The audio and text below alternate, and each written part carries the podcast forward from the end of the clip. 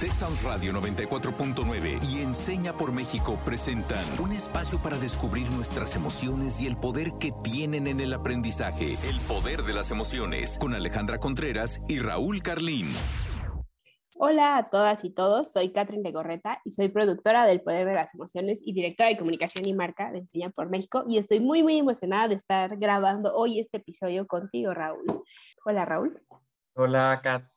También me da muchísimo gusto poder compartir este espacio contigo.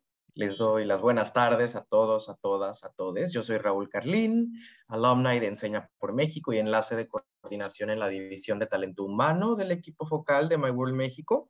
Y el día de hoy nos congregamos en este episodio que hacemos de la mano precisamente de My World México en esta ocasión para abordar el último de los ODS, el número 17, relativo a las alianzas para lograr los objetivos. Y para hablar de ello, le quiero dar la bienvenida a Sofía Zúñiga, también de My World México. Hola Sofía, ¿cómo estás? Bienvenida. Hola, ¿qué tal? Muy buenos días. Me congratula mucho estar aquí con ustedes, esta invitación tan importante para hablar de este tema de las alianzas que hoy en día es muy necesario para que podamos nosotros, eh, pues ahora sí concientizar acerca de la forma en que debemos de colaborar unos con otros.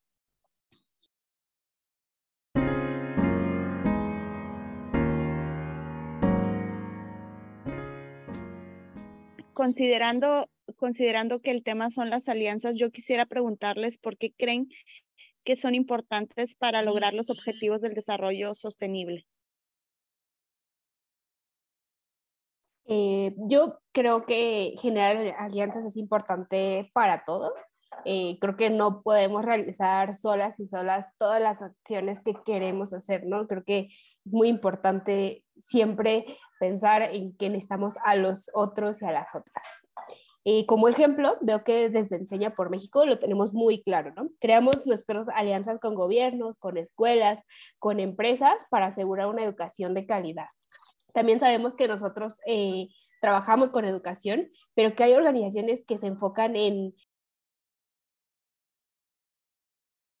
en otros ámbitos como la prevención de la violencia y nosotros no. Entonces, siempre generamos estas alianzas y buscamos a otras organizaciones, personas o empresas que nos complementan, nos ayudan a alcanzar nuestros objetivos.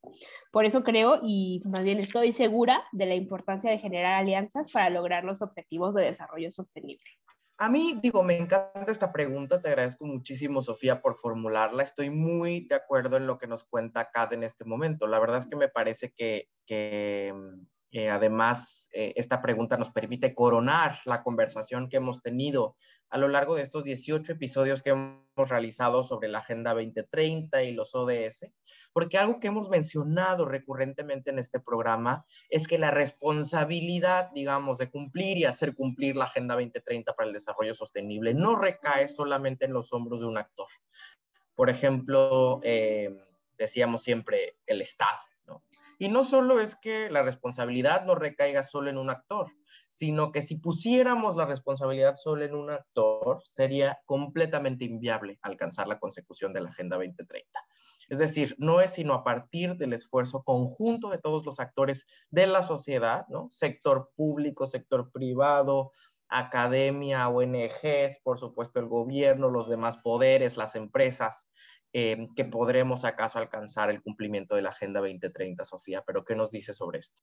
Bueno, pues yo creo que para alcanzar los objetivos de la Agenda 2030, las alianzas son importantes precisamente porque ni siquiera para nacer venimos solos a este mundo, ¿saben? O sea, ocupamos la colaboración de todos y todas para alcanzar una meta. Desde ese punto tan sencillo. Y si queremos lograr grandes objetivos y tener una visión en conjunto, es necesario que empecemos a compartir en vez de competir, a colaborar, a poder eh, ver en las otras personas la luz que existe, sus talentos y poder eh, hacer que esos talentos puedan eh, ahora sí que compaginar para lograr algo más grande hablar de los objetivos del desarrollo sostenible son objetivos globales y eso tenemos que tomar conciencia de ello, porque no estamos hablando de nada más lograr una meta pequeña, son, son metas grandes en las que nosotros solos pues realmente no podemos eh, pues lograrlo, ¿no? entonces es bien importante la colaboración de todos los actores sociales, como comenta Raúl, de gobiernos, de empresas, del el sector social, y por pequeño que parezca la contribución ciudadana, eh, pues realmente pensemos en las reacciones en cadena, ¿no? En que todo lo que hacemos día a día le afecta al planeta, le afecta a nuestro sistema económico. Entonces, si nosotros vamos cambiando hábitos y patrones en nuestro comportamiento hacia un comportamiento más consciente y vamos sumando aliados en nuestra familia, en nuestra comunidad, en nuestro trabajo, en, en la cultura de, de, de nuestro país, y pues ahora sí que la cultura global, pues vamos a ir cambiando las cosas, ¿no? Porque es como un efecto dominó. Entonces las alianzas son sumamente necesarias, pero también aparte de la alianza es importante tener clara la visión y las metas y para esto es que la Agenda 2030 nos ayuda porque es la guía para que todos tengamos claro la misma visión y las metas por las que estamos trabajando y nos enfoquemos a que nuestras acciones verdaderamente contribuyan a eso e ir sumando aliados conforme a esa visión y esas metas. Por eso creo que es sumamente indispensable que, que empecemos a hacer alianzas desde lo local hasta lo global, ¿no? Desde lo sencillo hasta tener como aliados a nuestra propia familia completamente de acuerdo con lo que nos cuenta Sofía y la verdad es que pienso que esto implica, a pesar de que pudieras eh, escucharse, eh, eh, digamos, muy sencillo, que pudiera hacerse de manera muy, muy fácil, creo que implica todo un cambio de conciencia, ¿no? O sea, estamos inmersos en un, en un sistema que nos incentiva a competir en lugar de colaborar, que por antonomasia nos, nos, nos quiere volver competitivos en lugar de colaboradores. Y creo que eso eh, pone en jaque un poco la actitud, las habilidades que debemos desarrollar para poder eh, hacer lo que nos toca hacer para cumplir y hacer cumplir la Agenda 2030. Y para eso les invito a que vayamos a esta sección, sección que nos gusta tanto, Desbloqueando Mi. Y les voy a contar cómo es la dinámica. Yo voy a mencionar algunos enunciados. Raúl nos contará si considera que es, una, es un mito o una realidad y Sofía nos compartirá su opinión de si estamos en lo correcto o no. No es que queramos competir, solamente estamos escuchando todas nuestras voces. ¿Y están listos para desbloquear algunos mitos? Excelente. Vamos por el primer eh, enunciado del día de hoy. ¿Es solo tarea del Estado lograr la consecución de la Agenda 2030? Estamos frente al primer mito del programa. Creo que no, em, y digo, para a insistir. Eh, creo que es importante seguir recordando que no es solo tarea del Estado lograr la consecución de la Agenda 2030. Es importantísimo hacer, tejer alianzas público-privadas, es decir, en, eh, en, las que no solo el Estado, el, el ámbito de la administración pública, los poderes de la Unión tengan participación, sino también todo el sector privado, los individuos, las empresas, las organizaciones de la sociedad civil, los organismos no jurisdiccionales, los, organismos internacionales, em, la academia, etcétera. Em, insisto, o sea, no, no, no, no vamos a poder alcanzar la Agenda 2030 si no es a partir de la participación de todos, todas y todos. Ok, yo creo que esto realmente es importante de hacer una diferencia y recalcar Sí es tarea del Estado lograr la consecución de la Agenda 2030, es obligación también porque hay un compromiso, sin embargo, no es el único actor que debe de involucrarse para que esto se alcance. Realmente los gobiernos están comprometidos a tener gobiernos abiertos en el que se pueda garantizar la participación ciudadana y incluir a todos los actores sociales que haya inclusión social, pero que también haya transparencia y legalidad. Eso es súper importante. Nosotros como, como ciudadanos debemos de ejercer nuestro papel en, en lo que es la gobernanza, en el sentido de que somos nosotros quienes ponemos ahí a nuestros gobernantes y quienes al votar por ellos les damos nuestra confianza. Sin embargo, nuestra confianza no termina en el voto.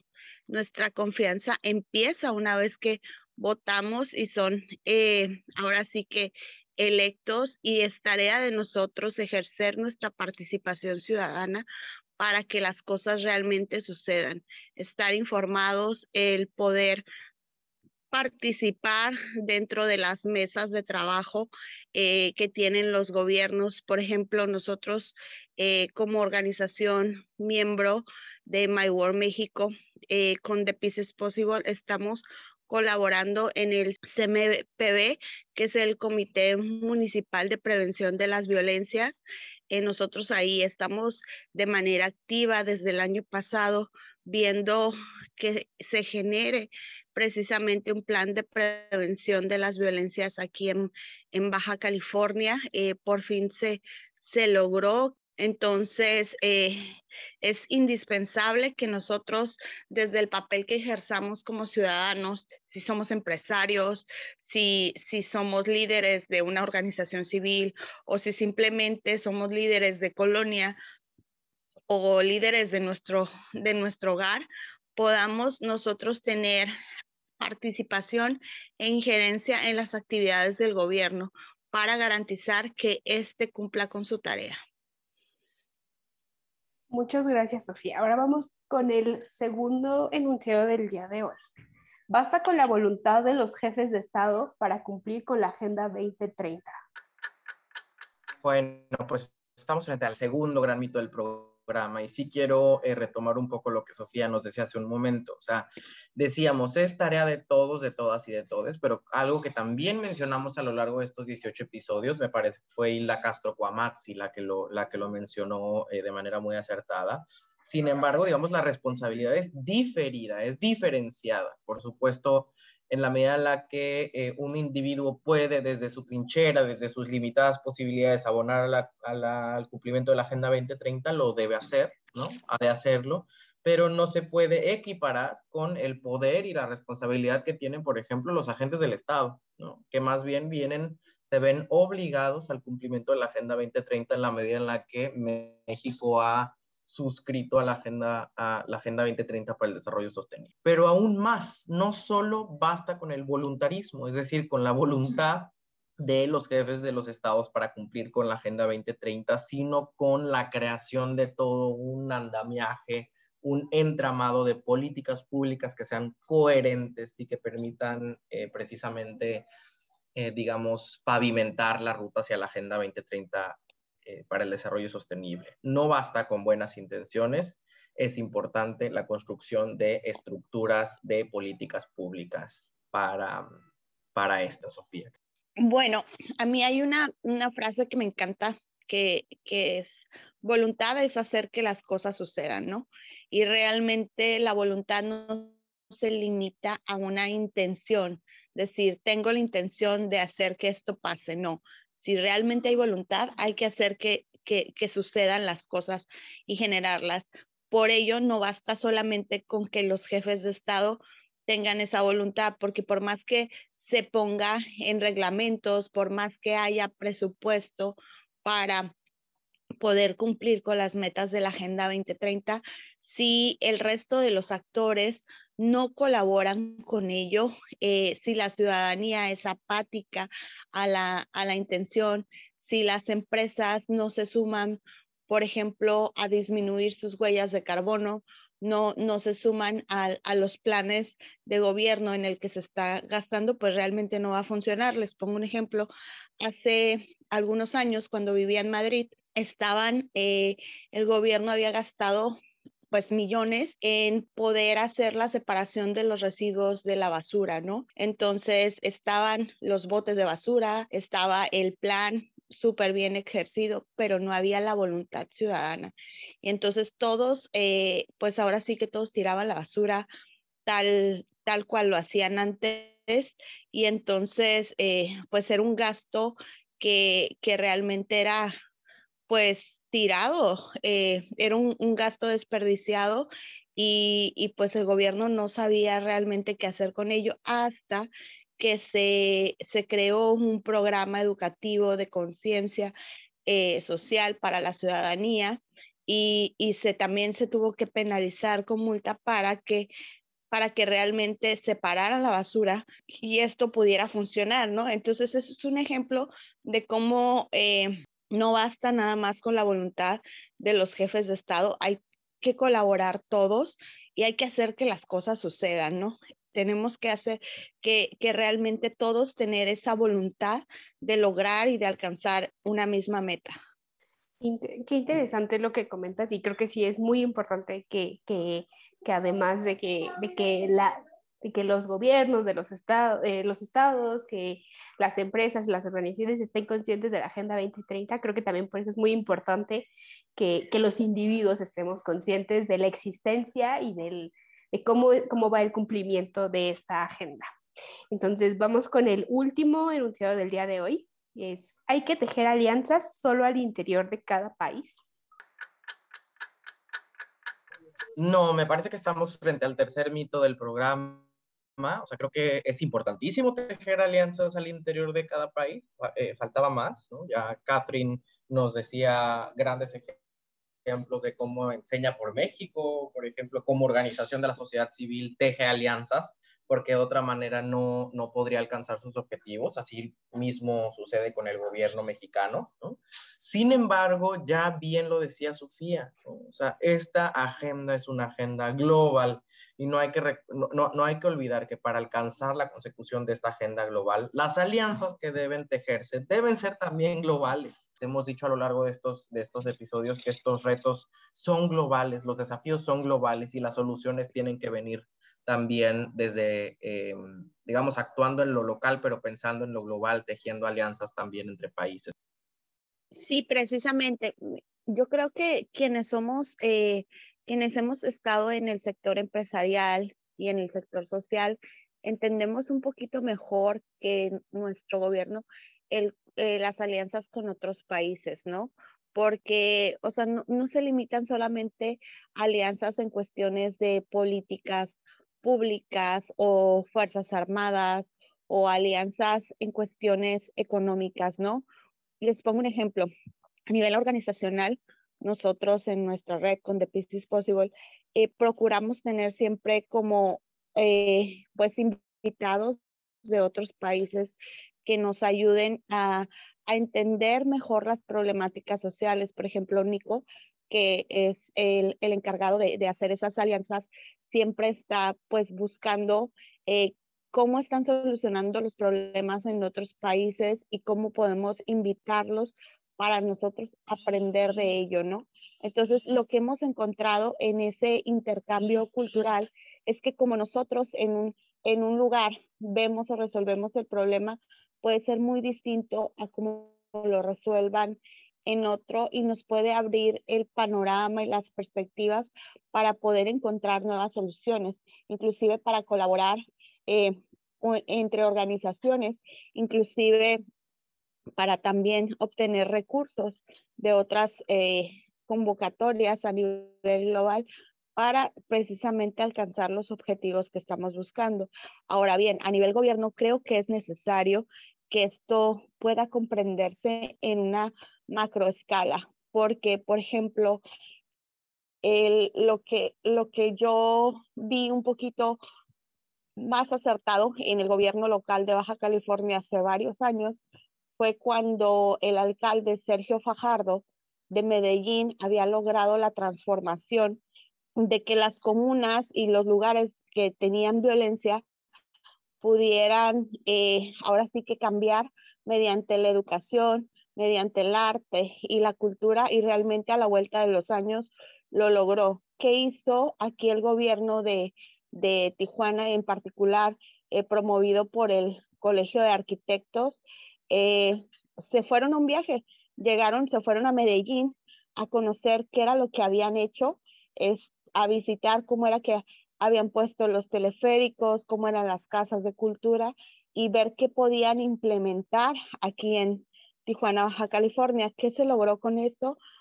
Pues se logró que se generaran proyectos como la Casa de las Ideas, que fue como una este, asociación eh, público-privada donde se, generó esta Casa de las Ideas que a la vuelta de los años, eh, pues logró transformar una comunidad que era muy vulnerable a la violencia aquí en Tijuana, ¿no? Entonces, eh, también ver que el, que el arte graffiti eh, podía también cambiar la, la, la, perspectiva de un joven en, en, su aportación hacia la cultura y a la transformación de su comunidad con mensajes positivos y también se crearon programas eh, preventivos aquí en Baja California. Entonces, es como un pequeño ejemplo de, de cómo nosotros, si viajamos a, otras, a otros lugares para aprender, si realmente tenemos esa humildad y esa apertura de saber que no somos los únicos con la respuesta y que los problemas que son locales eh, también tienen un impacto global que se puede ver de diferentes maneras y que, que podemos nosotros aprovechar la tecnología que tenemos en la actualidad para abrir nuestro mundo a, a poder tener mayores alternativas de solución y vuelvo a la misma palabra, a colaborar y a compartir, que son las claves, eh, pues entonces podemos generar alianzas globales de manera inmediata, ¿no? Entonces, eso, eso yo creo que es súper importante, el, el actuar en lo local, pero con una visión siempre global. Interesantísimo. Yo me quedo con esto que, que subraya Sofía. Eh, la verdad, eso es lo que creo que desbloqueó no solo de este episodio, sino de los anteriores, ¿no? O sea, creo que hay que eh, hacer un llamado a la audiencia a actuar local, pensar global, pensar local y actuar global. Es decir, creo que siempre tenemos que tener un ojo eh, en, el, en, el, microscopio y otro en el telescopio, ¿no? O sea, otro, uno por un lado de, que mire hacia tu propia comunidad, hacia lo que está pasando en tu realidad más cercana, pero otro también hacia los desafíos que se nos presentan de manera global. Y creo que la segunda cosa que desbloqueo hoy es creo que también yo reflexionar sobre mis propias actitudes, ¿no? Sobre eh, en, mi día a día cuánto estoy dispuesto a colaborar eh, frente a la posibilidad de competir. Y creo que eh, la colaboración es mucho más noble, más humana y nos va a permitir pues alcanzar los objetivos, ¿no? Como dice la frase, o sea, solo se llega quizá más rápido, pero cuando no va solo se llega más lejos. Así que nos invito a todos a aprender a colaborar y a tejer alianzas en favor de la Agenda 2030 para el Desarrollo Sostenible. ¿Qué desbloqueas tú el, el día de hoy? Yo desbloqueo también como esta invitación a, a, pensarme como un individuo que también genera alianzas, ¿no? Desde, como decía Sofía, ¿no? Desde que nacemos, eh, no nacemos solos, ¿no? Entonces creo que eso me queda mucho el aprendizaje también, como, como ya les he comentado, como, como mamá, como, como individuo, el pensar en, en todas las alianzas que generamos y llevar eso no solo a nivel familiar, sino a nivel vecindario, a nivel comunidad, de qué manera podemos aportar nosotros para sumar a los, los esfuerzos de, de esta Agenda 2030 y también cómo podemos asegurarnos que ver que las iniciativas que se están generando desde el Estado, desde organizaciones y desde empresas, cómo podemos sumarnos a ellas eh, dejar un poco de un lado la apatía, porque este es un, es, es un objetivo eh, global que, que, nos ayuda, que nos ayuda a todos para tener realmente un futuro digno, ¿no? Ya no digo un futuro mejor, pero un futuro digno. Entonces, creo que esa es, eh, un poco de lo, lo que desbloqueo yo el día de hoy. ¿Tú, Sofía, con qué te quedas? Bueno, yo quisiera hacer más que desbloqueo una aportación final. Hace algunos meses tuvimos una certificación de alianzas estratégicas con My World México y quisiera dar las, las claves que aprendimos para poder tener alianzas con éxito, porque muchas veces eh, dejamos de colaborar o de compartir eh, gracias a las decepciones que tenemos, porque no olvidemos que somos un factor humano, ¿no? Y que muchas veces eh, en nuestras cabecitas interpretamos las cosas de diferente manera. Entonces, lo primero, la primer clave es tener el objetivo bien claro, ¿no? El poder eh, plantear el objetivo, bueno, ¿por qué vamos a trabajar y para qué vamos a trabajar? Luego, el poner sobre la mesa los intereses de todos los involucrados. Realmente no siempre compartimos el mismo interés de poder alcanzar el, el objetivo, ¿no? Entonces, el, el, el saber tener claro cuál es nuestro mayor interés y qué es lo que queremos ganar con esa alianza es bien importante, pero no nada más pensar en lo que vamos a ganar nosotros, sino en qué quiere ganar el otro que va a colaborar con nosotros para que nuestras alianzas sean un ganar-ganar, ¿no? El que sobre la mesa todos podamos tener un beneficio al poder alcanzar esos objetivos es sumamente importante. Y el tercero es la metodología, ¿no? ¿Cómo vamos a, a trabajar? ¿Cómo va a ser nuestro plan? ¿Cómo lo vamos a medir? ¿Cómo vamos a impactar? Para que eso desde un principio quede claro sobre la mesa antes de empezar a colaborar. Si esas tres cosas no están claras, la alianza puede fracasar porque entonces es como jalar una, una cuerda, bueno, varias cuerdas que tienen un nudo al centro y cada quien va por su lado. Pero si todos vamos hacia un mismo, hacia un mismo lugar, pues el empuje va, va a llegar hacia la meta, ¿no? Entonces es bien importante que esas tres claves estén bien establecidas desde un principio antes de hacer una alianza y eso es lo que yo quisiera aportar. Pues te agradecemos enormemente, Sofía, por compartir con nosotros estas claves que, que también dan precisamente en el clavo sobre eh, cómo tejer alianzas que sean fructíferas, que sean significativas, que sean efectivas. Y mm, a nuestra audiencia el día de hoy le dejamos la siguiente pregunta. ¿Por qué creen que es importante que tejamos alianzas también entre ciudadanos? Y la frase, la frase del día de hoy de Confucio. No hay error en admitir que tú solo no puedes mejorar tu condición en el mundo. Para crecer, necesitas aliados con los que crecer juntos. Yo soy Raúl Carlín, este ha sido un episodio más del Poder de las Emociones. Muchas gracias, Catherine, gracias, Sofía, y gracias a todos y todas y todos en casa. Hasta la próxima. Muchas gracias, Raúl, y fue un placer estar con, compartir este espacio con ustedes el día de hoy. Muchas gracias, Raúl, muchas gracias, Catherine, y gracias a todos los que nos escuchan y también eh, pues recordar que antes que gobernantes, empresarios, líderes, todos somos ciudadanos, ¿no? Entonces, sencillamente eso. Texas Radio 94.9 FM y Enseña por México presentaron El Poder de las Emociones. Te esperamos en nuestra próxima emisión, el próximo miércoles en punto de las 4 de la tarde.